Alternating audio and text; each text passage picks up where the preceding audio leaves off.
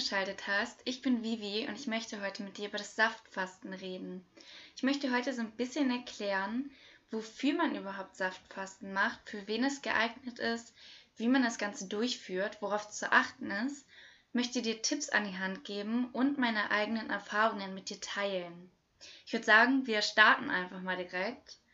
Wofür macht man Saftfasten? Saftfasten kannst du machen, wenn du deinen Körper zum Beispiel bei der Entgiftung unterstützen möchtest. Du musst dir vorstellen, dein Körper versucht halt permanent die ganze Zeit zu entgiften. Aber er wird halt ein bisschen dadurch ähm, gestört, dadurch, dass wir halt Nahrung zuführen, weil der Darm muss dadurch arbeiten. Und durch das Saftfasten nimmst du ja wirklich nur Vitalstoffe und ein bisschen Fruchtzucker auf und das war's im Prinzip. Das heißt, der Darm und der Körper muss hier gar nicht so viel arbeiten, weil das alles einfach flüssig direkt in deinen Körper kommt. Das heißt, du kannst es nutzen einmal zum Entgiften und ein kleiner Nebeneffekt, der eintreten kann, ist einmal ein Gewichtsverlust und vielleicht sogar eine richtige Abnahme. Aber das ist nicht immer gegeben. Also das Ding ist, wenn du halt Saftfasten machst, dann kann es nämlich sein, dass du halt gerade am Anfang sehr viel Wasser verlierst und dadurch halt sehr viel und schnell Gewicht abnimmst. Wenn du jetzt wieder dich gesund ernährst, was natürlich das Optimum wäre, dann passiert es einfach, dass du wieder Wasser einlagerst, dadurch, dass du im Körper wieder Nahrung zuführst.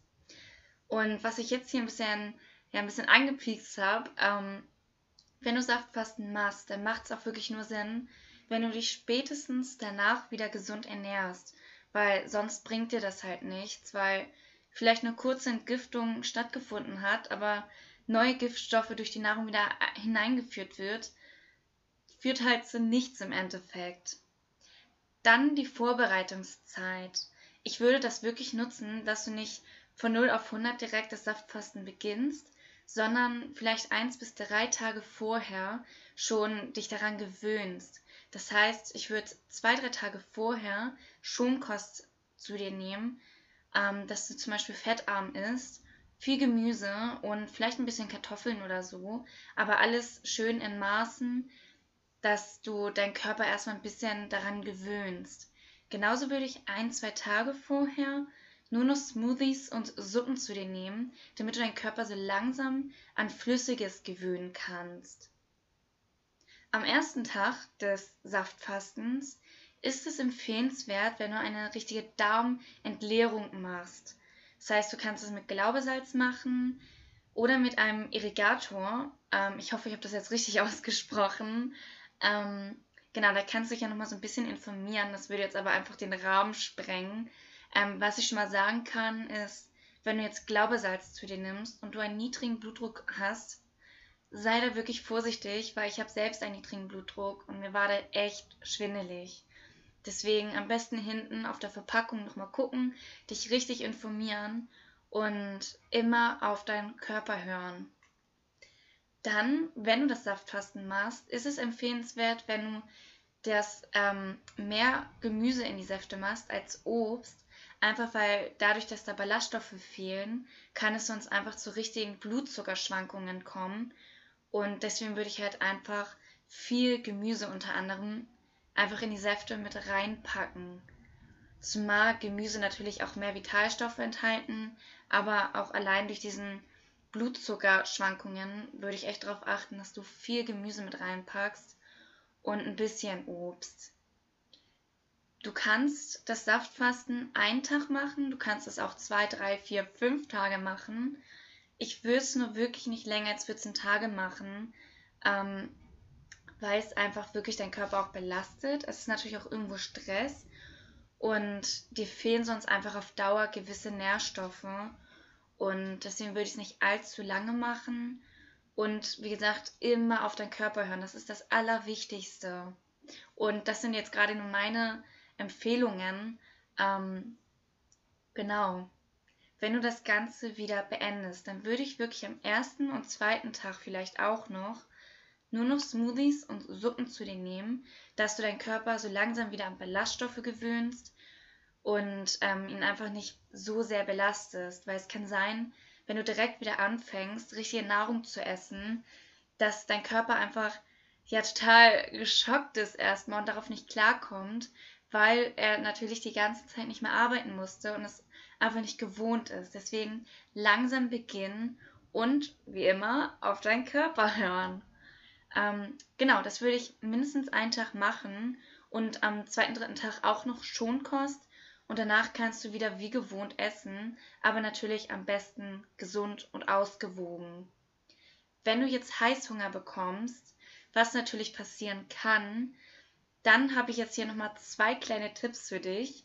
Und zwar trink ein Glas Wasser und mach da ein, zwei Teelöffel Apfelessig rein, vielleicht nochmal ein bisschen Zimt und dann guck mal, ob sich das ein bisschen verbessert. Ich denke schon, dass sich verbessert. Ähm, genau. Und du kannst auch noch Bittertee zu dir nehmen. Das heißt einfach Kräutertees, die einfach ja bittere Stoffe drin haben, weil durch das Bittere geht auch so ein bisschen die Lust nach Süßem weg. Auch Pfefferminztee kann dir dabei helfen. Genau, was meine Erfahrungen mit Saftfasten sind.